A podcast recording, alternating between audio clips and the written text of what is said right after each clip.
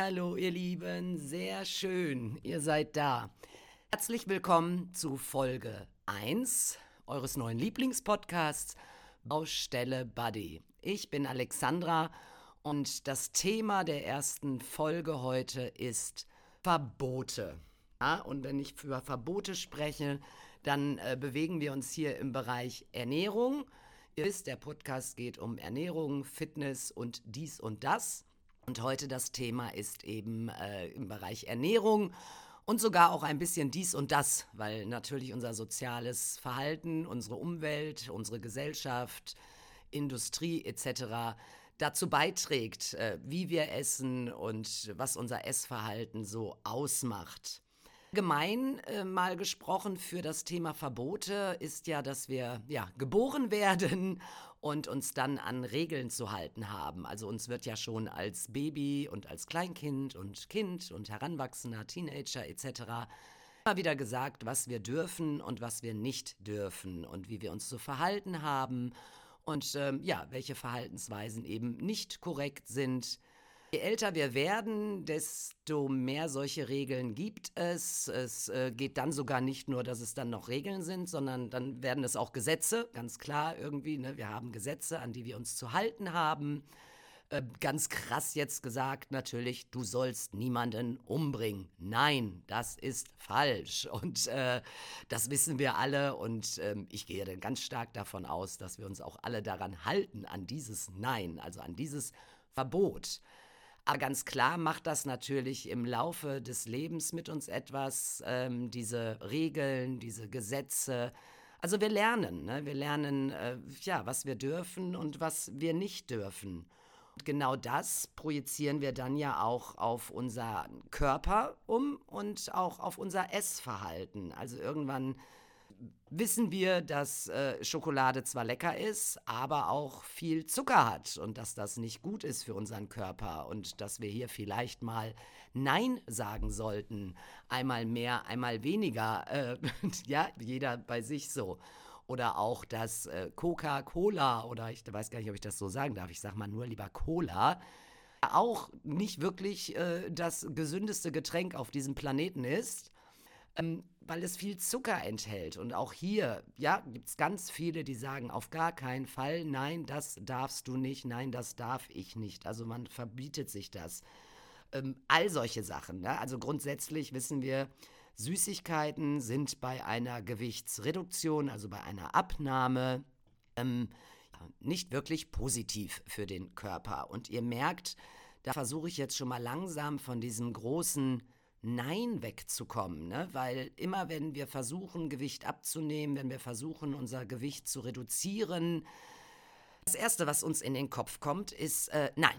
Das darfst du ab morgen nicht mehr und das darfst du nicht und nein, das ist verboten und ähm, ich darf jetzt keinen Alkohol mehr trinken, nein, das darf ich nicht und ich darf keine Schokolade essen und ich darf keine Weingummis essen und nein, das darf ich auch nicht und Limos und Säfte sind auch Nein. Also das ist immer dieses Nein und das kommt uns als erstes in den Kopf, äh, wenn wir darüber nachdenken, abzunehmen. Ja, also und dann suchen wir mal heute so ein bisschen rauszukristallisieren, wie wir denn so auch schon dieses erste Nein, das ist negativ, wegbekommen. Ja, also ich möchte eigentlich, dass am Ende dieser Folge mal versucht darüber nachzudenken, wie ihr denn dieses große nein, das darfst du nicht, das ist mir jetzt verboten, einfach umswitchen könnt in, ähm, ja, du darfst das schon und du kannst das auch essen, aber fördert es die, das Ziel, was du hast für deine Zukunft, fördert es oder ist es förderlich für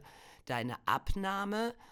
Ähm, da kannst du dann sagen, nein aber keiner sagt dir, dass du dieses Stück Schokolade jetzt nicht essen darfst. Ne? Es sollte also für dich eher positiv ausgelegt werden, dass du dir selber irgendwie sagst, die Schokolade liegt da und ich weiß, die ist lecker, aber im Moment hat die mir echt zu viel Zucker. Also ähm, ich esse bestimmt bald mal wieder ein Stück, weil wenn ich mal so ein Hyper kriege oder auch mal schlechte Laune habe, wir wissen auch alle, dass Schokolade ganz gut für die Nerven ist. Es beruhigt ein bisschen, weil auch verschiedene andere Stoffe außer Zucker in der Schokolade sind.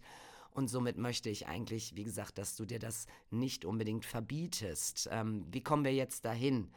Ich möchte euch ein paar Sachen mal erklären und äh, vielleicht auch mal mit euch ein paar Sachen jetzt durchgehen, wie man denn daran arbeiten kann.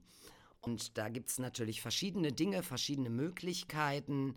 Und eins davon, und ich denke, das ist auch ein sehr wichtiges, ist, das sind unsere Glaubenssätze. Das haben die einen oder anderen mit Sicherheit auch schon mal von euch gehört. Also was sind Glaubenssätze? Wie entstehen Glaubenssätze? Vielleicht wirklich erstmal zu der Entstehung. Also viele, viele von euch kennen das, dass man schon als Kind gesagt bekommt, ähm, also wenn du den Rosenkohl jetzt aufisst, dann gehen wir danach in den Zirkus. Ich mache mal so eine kleine Denkpause, weil ich einfach mal äh, schauen möchte, ob sich jemand erinnert, dass das früher so war, ja, oder wir essen jetzt alle auf, dann wird's morgen schön, dann gibt's schönes Wetter, wenn du den Teller aufgegessen hast. Was ein Quatsch, ihr Lieben, was ein Bullshit, ja? Oder ähm, du musst auch Gemüse essen, damit du, wenn du später groß und wirst, damit du stark wirst, damit dein Gedächtnis funktioniert. Mal ganz davon ab, dass du wirklich Gemüse essen solltest. Was machst du als Kind mit dieser Information? Ja, also du sitzt da als Fünfjährige oder Fünfjähriger und deine Eltern sagen zu dir, du musst Gemüse essen, damit du äh, später groß und stark wirst. Also, ich muss das Gemüse essen. Es schmeckt mir nicht. Ich mag den Spinat nicht. Ich mag den Rosenkohl nicht. Aber wenn ich aufesse, werde ich groß und stark. Oder ich darf danach in den Zirkus oder noch auf den Spielplatz etc. pp. Also solche Dinge, die wir aus unserer Erziehung quasi, ähm, ja, wie wir geprägt worden sind durch unsere Erziehung, auch ganz klar in unserem Essverhalten, macht etwas mit uns, wenn wir groß werden. Und ähm, die, diese Sätze, die prägen wir uns ein, die nehmen wir als Kind mit und die verwandeln sich dann, sag ich mal, im Laufe der Zeit in Glaubenssätze. Glaubenssätze gehört zum Beispiel im Resilienztraining zum Punkt Optimismus. Sprich also positiv bleiben, positiv sein, positiv denken, optimistisch bleiben im Leben. Und hier kann man oder sollte man versuchen, solche alten und auch nicht wirklich förderlichen Glaubenssätze mal zu verändern. Und dazu gibt es ein Training. Das hat sieben Schritte. Und diese sieben Schritte, die gehen wir jetzt mal gemeinschaftlich durch. Also ich erkläre euch die alle mal. Und wenn ihr Lust habt und Zeit habt, dann könnt ihr euch gerne zu Hause mal hinsetzen und diese sieben Schritte mal für euch durchgehen und für eure Glaubenssätze. Ja, wir fangen einfach mal an. Also Punkt Nummer eins wäre zum Beispiel, dass du erstmal deinen Glaubenssatz aufschreibst oder dir laut sagst. Ein Beispiel wäre hier jetzt zum Beispiel, ich nehme sowieso nicht ab. Das sind meine Gene. Ja, also solch ein Satz, ähm, vielleicht kennt ihr den von euch selber, vielleicht habt ihr den schon bei Freunden oder Freundinnen gehört, aber dieser Satz ist äh, ja sehr, sehr, sehr weit verbreitet. Es gibt auch noch einen anderen, den ich auch super interessant finde, nämlich dieses, um abzunehmen, muss ich stundenlang Sport machen und strengste Diät halten, sonst wird das nichts. Ich lasse auch den so ein bisschen sacken, vielleicht erkennt sich da auch der ein oder andere wieder.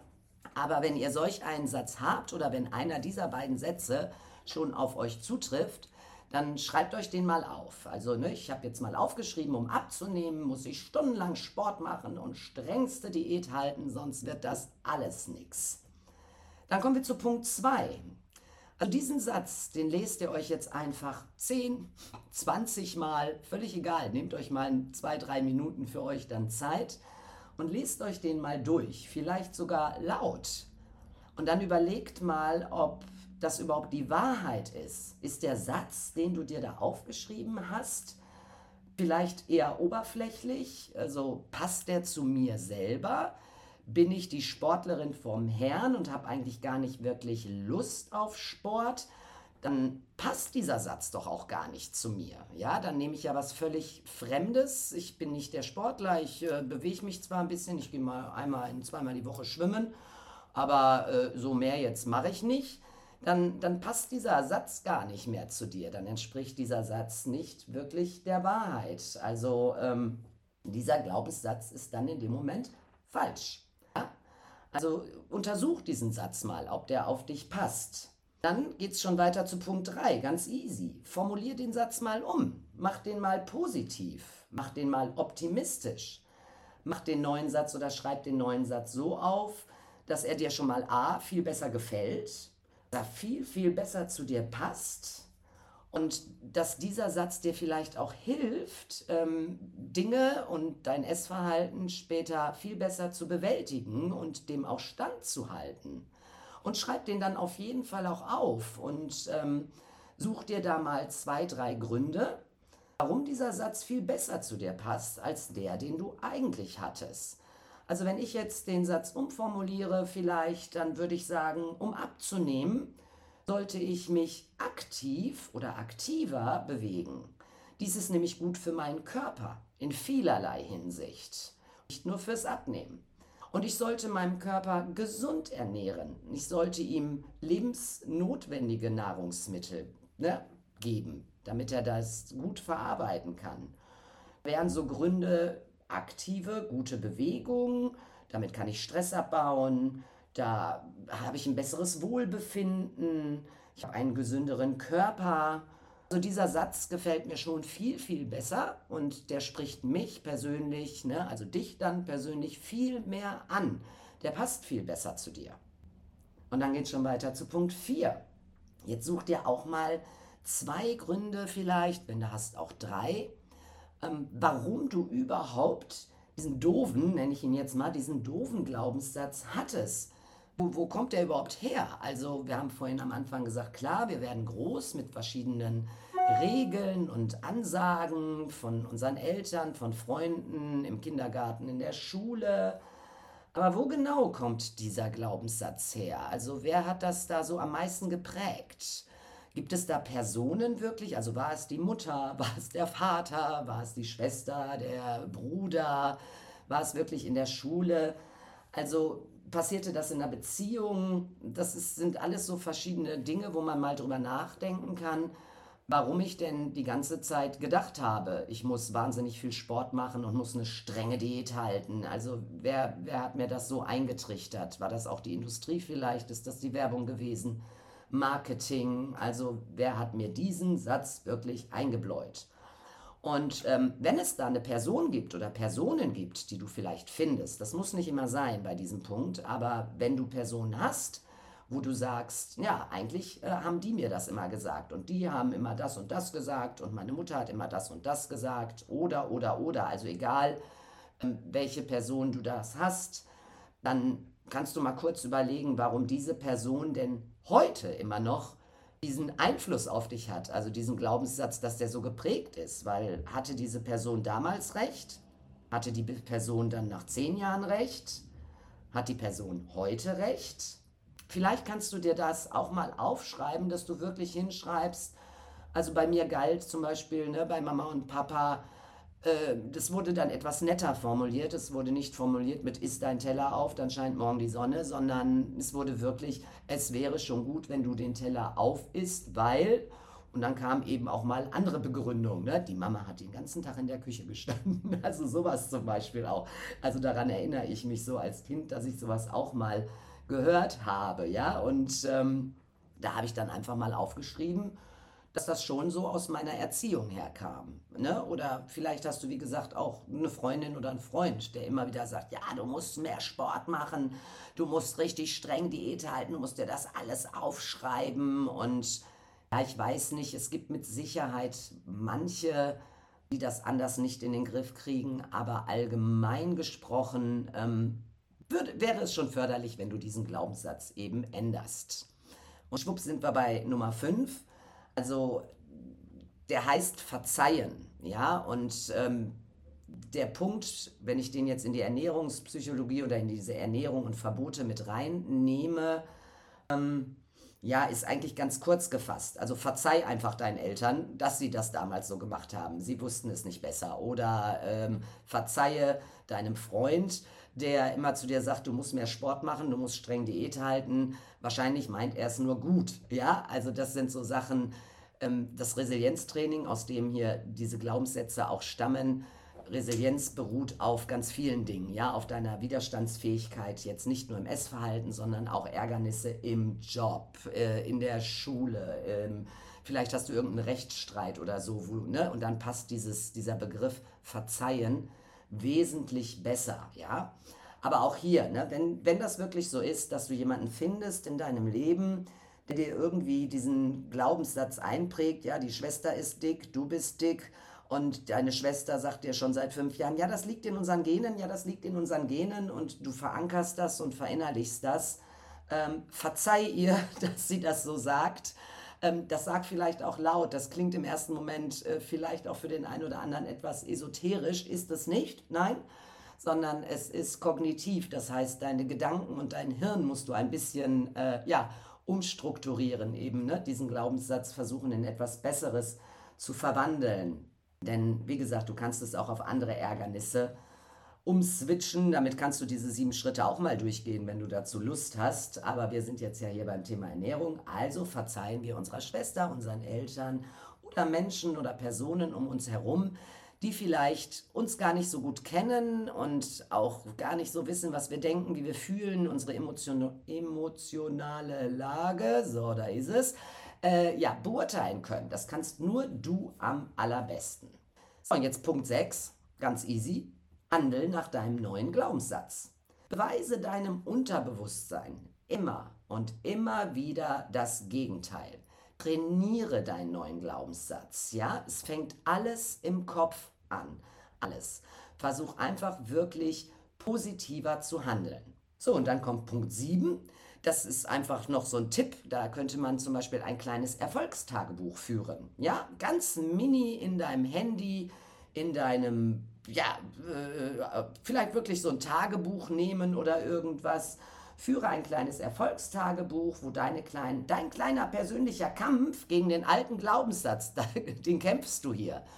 Und vielleicht ertappst du dich dabei, wie du ja, ein, zwei Sachen nicht gegessen hast. Und zwar nicht, weil du sie dir nicht verboten hast, sondern weil du an deinen neuen Glaubenssatz denkst und gedacht hast, nee, das ist jetzt gerade gar nicht so gesund.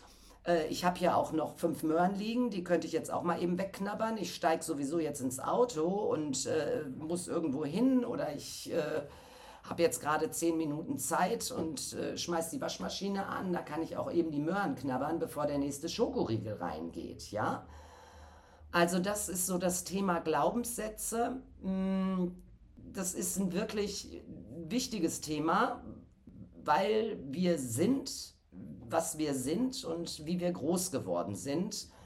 Und alles das ist eben in unserem Hirn verankert. Da wir uns ja auf einer Baustelle äh, gerade bewegen, würde ich sagen, machen wir das Ganze jetzt nochmal zu so einem kleinen Bild in deinem Kopf, damit du das auch noch besser vielleicht dir vorstellen kannst. Wir sind auf der Baustelle, wir sind im Hirn. Ja, also da oben im Hirn, da arbeiten zwei Bauarbeiter, quasi wie so Vorsteher. Also der eine arbeitet da, den nenne ich jetzt mal, das ist der Honk. Der arbeitet da schon seit 25 Jahren, seit 30 Jahren, seit 45 Jahren, ganz egal wie lange, so wie alt du bist. Und der ist natürlich Verfechter der alten Glaubenssätze. Ja, das hat er so gelernt, das hat er so wahrgenommen, seit du Kind bist, bis du groß bist. Und der verteidigt dieses System. Ja, der wird immer wieder sagen, irgendwie, ach, du bist zu dick, das schaffst du nicht. Oder der wird sagen, na, siehst du, du hast wieder keinen Sport gemacht, ne? Ja, ja, aber iss mal ruhig die Schokolade. Also dieser Bauarbeiter verteidigt quasi seine äh, Position da oben im Hirn und wird diese Glaubenssätze immer und immer und immer wieder raushauen. Und äh, wohin dich diese alten Glaubenssätze gebracht haben, das äh, siehst du, je nachdem, wie du dich gerade fühlst, auch mit deiner Abnahme oder Nichtabnahme. Dann gibt es da, da noch einen anderen Bauarbeiter. Oh, der ist ganz neu, ist modern, der sieht super aus, der ist mega attraktiv. Ja, ah, der hat schon so ein ganzes, so ein Bauarbeiterding an, das ist schon echt sexy. Ah, und dieser Bauarbeiter kommt, hat irgendwie neue Glaubenssätze in der Tasche. Mit diesen neuen Glaubenssätzen, die schickt er in dein System, die schickt er in den Prozess. Der möchte Dinge verändern. Ja, du möchtest Dinge verändern.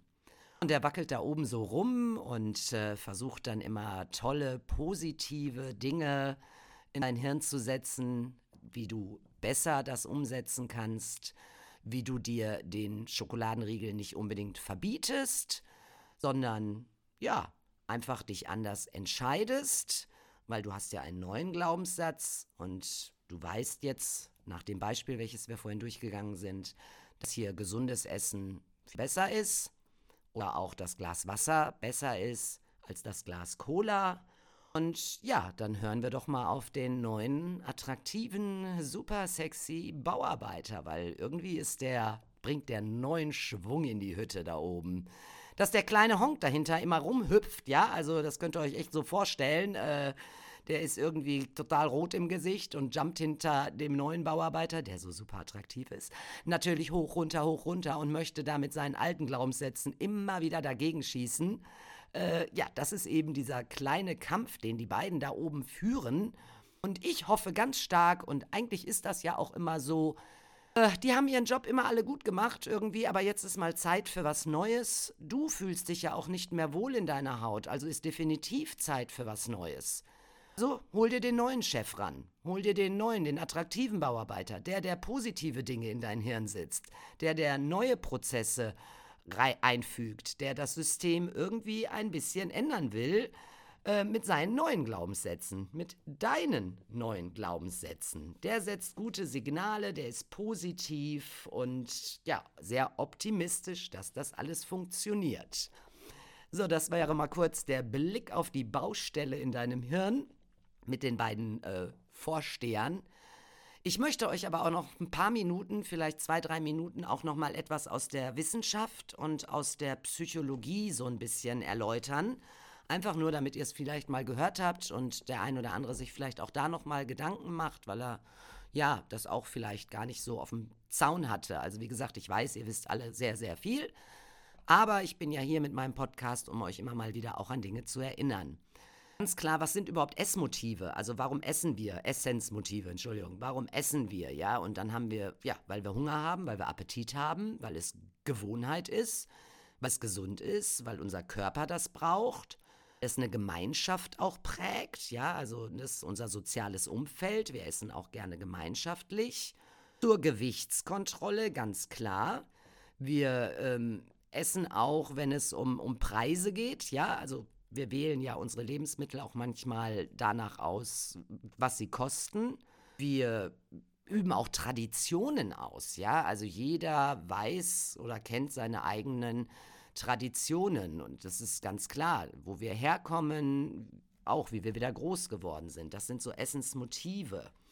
Und diese Essensmotive können natürlich irgendwann auch mal in Essstörungen nennt man das, äh, umswitchen, ja, also und jeder, der irgendwie 15 Prozent, sag ich mal, über seinem normalen Gewicht liegt, der kann eigentlich so ein bisschen davon ausgehen, dass er eine leichte Essstörung hat, welche auch immer. Es gibt da auch noch zig, da gehen wir auch noch mal irgendwann drauf ein. Aber irgendwas stimmt ja nicht, warum du dich auch nicht wohlfühlst. Und ähm, hier kann man auch ganz klar, und das, das kann man auch so sagen, Schuld ist ja auch ganz klar die Gesellschaft, die Industrie, Marketing. Ja, also geht mal durch eure Stadt oder durch Großstädte und schaut euch mal die Plakate an. Jedes zweite Plakat geht, da ist ein, ein Burger drauf, ein, ein Baguette drauf, ein Kuchen drauf, ein Eis drauf. Ich weiß der Geier was. Also ja, das ist so, wir werden ständig äh, mit Lebensmitteln bombardiert, äh, verbal, äh, kognitiv, also in Gedanken, weil wir etwas sehen. Wir gehen eine Straße entlang an fünf Restaurants, riechen fünf verschiedene Gerichte irgendwie. Also das, das macht ja alles was mit uns, ne? Und da gebe ich die Schuld ganz klar so ein bisschen auch der Industrie und dem Marketing und das allem. Und ähm, wenn man sich darauf einlässt, also wenn man da sehr nahbar für ist, also du siehst das Plakat mit dem Burger und schwupp, denkst du dir, alles klar, heute Abend gibt's Burger oder du gehst an einem Restaurant vorbei und erst riechst du vielleicht das indische Essen, mm, lecker. Dann riechst du das türkische Essen, mm, lecker. Dann riechst du, weiß ich nicht, was für ein Essen, das äh, chinesische und denkst, mm, lecker. Und lässt dich dann darauf ein, dann nennt man sowas ein Restri eine restriktive Nahrungsaufnahme. Und äh, so sind auch ganz viele Studien gemacht worden, die will ich euch jetzt nicht alle runterhauen.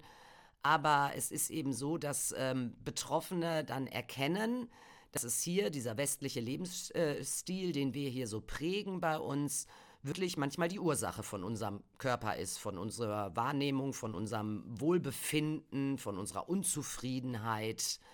Da kommen wir da schon hin. Und 60 Prozent aller Mädels und 30 Prozent aller Jungs sind unzufrieden mit ihrem Körper. Das sind auch Zahlen irgendwie, die finde ich ja, hammermäßig. Also 60 Prozent aller Mädels ist schon echt eine krasse Nummer. Das ist auch statistisch bewiesen worden durch verschiedene Studien.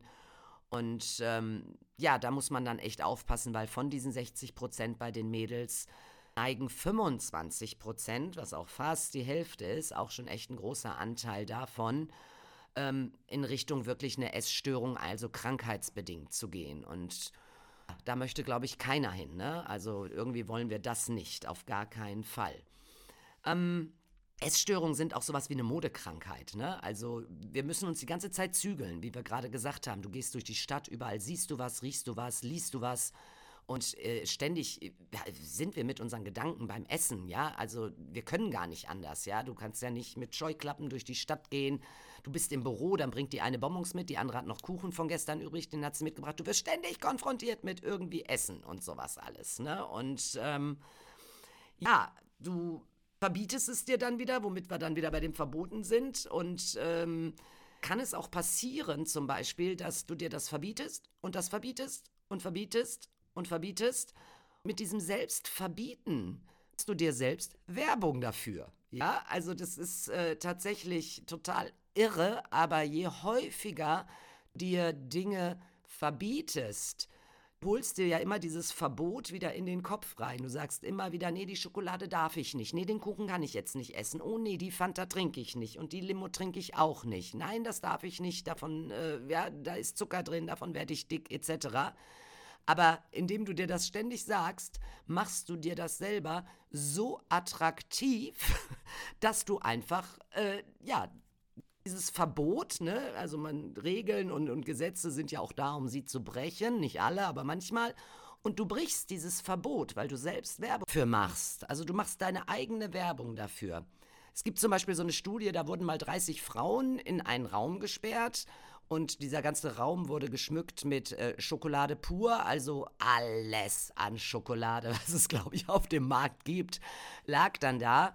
Und ähm, ja, die mussten dann einfach mal zehn Stunden in diesem Raum bleiben und natürlich mit der Ansage, bitte iss keine Schokolade.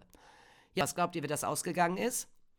Also es gab tatsächlich äh, Frauen, die die Schokolade nicht angerührt haben und aus diesem Experiment raus sind und gesagt haben, ja, war okay, Aufgabe war ja, iss bitte keine Schokolade. Und ich habe die Aufgabe bestanden. Und natürlich gab es aber auch ganz viele Frauen, die zur Schokolade gegriffen haben. Also zehn Stunden ist dann echt schon lang. Aber hier spricht man dann eben über diese Kontrolle, ne? über diese Kontrolle in deinem Hirn, dieses Verbot und die Aufgabe, keine Schokolade zu essen. Und ähm, ja, man hat aus dieser Studie und auch noch vielen anderen, also das war jetzt nur ein Beispiel, es gibt ganz viele andere, hat man also herausgefunden, dass dauerhafte Verbote auf jeden Fall zu einem verstärkten Konsum führen äh, können von diesen äh, verbotenen Lebensmitteln, die du dir da verbietest, ja? Und das konnte man auf jeden Fall belegen und dass dieser Entzug ja, man, man, entzieht ja wirklich sich dann den Sachen, ist ja quasi fast äh, gesetzesgleich mit einem Drogenkonsum. Ihr kennt euch alle aus, ihr guckt alle Fernsehen und habt auch da schon gehört, also Menschen nehmen Drogen und dann nimm diese Drogen mal weg was dann der Körper durchmacht, macht, also diese Entzugserscheinungen, die sind jetzt bei Schokolade nicht so schlimm wie bei anderen Drogen und bei Kuchen auch nicht so schlimm. Also Zuckerentzug ist gar nicht so dramatisch wie bei zum Beispiel bei anderen Drogen, ja. Aber da der Körper, der fordert das ein, ja. Also da sind dann wirklich ein paar ugly Bauarbeiter in deinem Körper, die sich so äh, tagsüber immer irgendwie und ne, die haben so ihre Verstecke. Aber zwischendurch kommen die immer wieder raus und, und, und kratzen irgendwo in deinem Körper an dir innen, sodass du dich unwohl fühlst und dass du dann wieder zu den Drogen greifst, beziehungsweise hier beim Essen zum Zucker greifst. Spitze des Eisbergs wäre hier allerdings dann auch noch ähm, ja, die Binge-Eating-Störung. Das sind zum Beispiel Menschen, die verbieten sich und verbieten sich und äh, ne, das ist verboten, das ist verboten. Und dann kriegen die auf einmal einen Essanfall und ja, stopfen sich tatsächlich nicht nur eine Tafel Schokolade, also da geht es wirklich in die ganz böse Szenerie rein. Da wird dann also das Vielfache von allem gegessen. Da kann man nicht mehr Essen zu sagen, sondern das wird gestopft. Es wird gestopft. Ja, ihr wisst dann genau, welche Bauarbeiter gewonnen haben und ähm, ja, sei es vom Hirn aus oben die beiden, die da gegeneinander kämpfen, altes System, neues System, als auch ein paar blöde Bauarbeiter, die ständig irgendwo in deinem Körper kratzen und sagen, gib mir Zucker, gib mir Zucker, gib mir Zucker.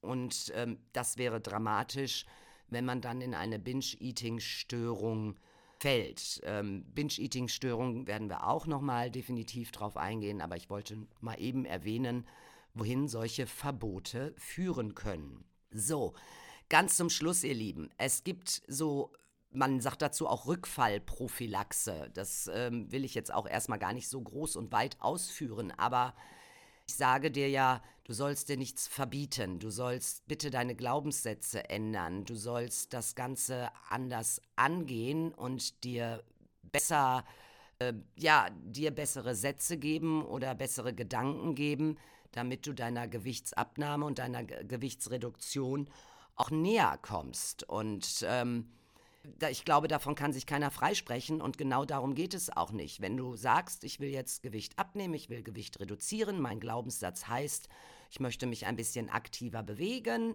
und ich möchte mir Lebensmittel zuführen, die gesünder sind ähm, und vielleicht auch von dem einen oder anderen mal weniger. Das läuft alles nicht weg. Ne? Die Schokolade gibt es auch noch in, in, in, fünf Monaten oder in einem Jahr. Und, und äh, Sahnesoße kannst du dir auch ein Leben lang noch machen. Also, aber du hast dir jetzt vorgenommen, das mal zu verändern und diesen Glaubenssatz zu verändern. Sei nicht sofort enttäuscht, wenn du irgendwo hingehst oder zu Hause bist und du hattest einen echt beschissenen Tag oder was du isst ein Stück Schokolade oder denkst dir irgendwie an einem Tag, boah, jetzt esse ich aber mal den leckeren Kuchen von der Kollegin, den die mitgebracht hat, da habe ich jetzt schon die letzten drei, vier Male drauf verzichtet, dann erlaube dir das. Und vor allen Dingen in dem Moment, wo du dieses Stück Schokolade oder den Kuchen isst, genieß das. Ja, also genieß gerne den Geschmack von diesem Zucker, der da drin ist und was es mit dir macht. Und wie gesagt, Schokolade beruhigt ja auch manchmal die Nerven, weil noch andere Botenstoffe drin sind. Äh, dann lass das zu und versuch dich auch danach nicht immens zu ärgern oder geschweige denn in irgendeiner Form zu bestrafen, ne? dass du jetzt sagst, boah, jetzt habe ich drei Wochen so gut durchgehalten und jetzt habe ich ein Stück Schokolade gegessen und ähm, sei nicht fies mit dir selber. Ähm, es ist einfach voll in Ordnung. Wir sind so und manchmal gewinnt eben einfach auch noch der Bauarbeiter mit dem alten System und das ist auch überhaupt nicht schlimm. Wir sind Menschen.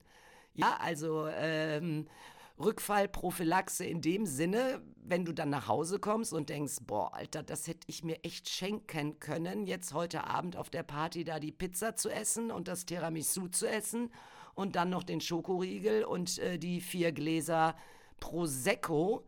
Dir das nochmal bewusst, was das für ein Abend war und dass du vielleicht sogar einen super spaßigen Abend hattest, tolle Leute getroffen hast, das Essen war lecker, die Pizza hat gut geschmeckt, der Schokoriegel hat gut geschmeckt. Es ist eigentlich für den Abend war das alles voll in Ordnung. Genauso solltest du dir das sagen. Und dann machst du einfach weiter und lässt wieder den Bauarbeiter ans Werk, der viel moderner und sexier ist, mit deinen neuen Glaubenssätzen und deinem neuen Vorhaben. So funktioniert unser Leben. Es ist einfach so. Also dieses komplett disziplinierte und mit Aufschreiben und allem drum und dran. Diesen Bedarf sehe ich bei den meisten nicht. Und ähm, wir haben Rückfälle in allen möglichen Bereichen. Warum nicht also ganz klar auch in unserem Essverhalten? Das ist überhaupt nicht schlimm. Das ist wirklich nicht schlimm. Wenn du das dann betrachtet hast, äh, wie dein gestriger Abend war und vielleicht sagst, ja, eigentlich, es ist ja passiert, ne? Es ist ja alles drin, es ist ja alles gegessen und getrunken worden, dann ähm, kannst du dir zum Beispiel, gibt es so bei der Rückfallprophylaxe so Sachen wie zum Beispiel diese Wenn-Dann-Theorie der ein oder andere von euch vielleicht auch schon mal gehört. Kannst du auch in ganz vielen anderen Bereichen an, wo, äh, nehmen. Beim Essen wäre es jetzt, wenn ich nächste Woche auf die Party gehe, dann versuche ich mich hier ein bisschen mehr zurückzuhalten, den Dingen. Ja, also so ein bisschen, so eine Wenn-Dann-Theorie sind immer ganz gut. Also wenn ich es schaffe, die nächsten zwei Wochen mehr Wasser als Cola zu trinken, dann habe ich meinem Körper, meiner Haut, meinen Organen super geniale Dinge gegeben, nämlich das Wasser, womit mein Körper viel mehr anfangen kann. Also versuch immer wieder dir Dinge in dein Bewusstsein zurückzurufen, versuch sie dann im Nachhinein für dich positiv auszulegen. Es bringt nichts, wenn du selber auf dir rumhackst und dann äh, sagst, ja, siehste, habe ich nicht geschafft den Abend und gestern habe ich nicht geschafft und nächste Woche bin ich schon wieder eingeladen und mein Freund hat gekocht und der kocht immer mit Sahnesoße, der hört nicht auf mich.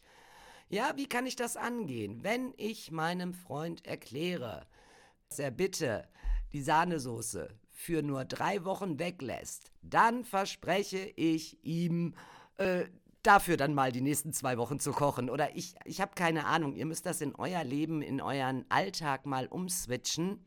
Aber wie gesagt, Verbote bitte nicht. Versucht eure Verbote neu zu formulieren, anders zu formulieren.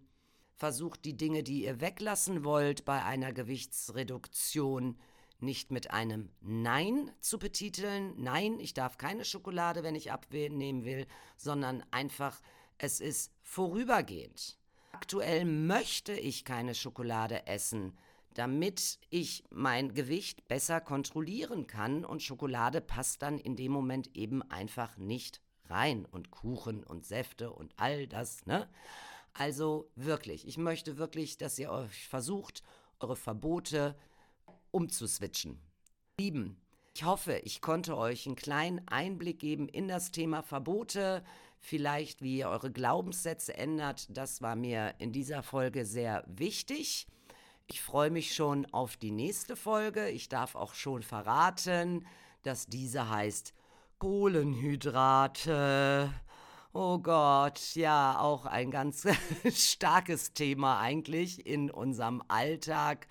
Mittlerweile auch irgendwie, ich weiß gar nicht, jeder von uns sagt einmal am Tag das Wort Kohlenhydrate, oder? Also irgendwie kommt es in allen Gesprächen vor.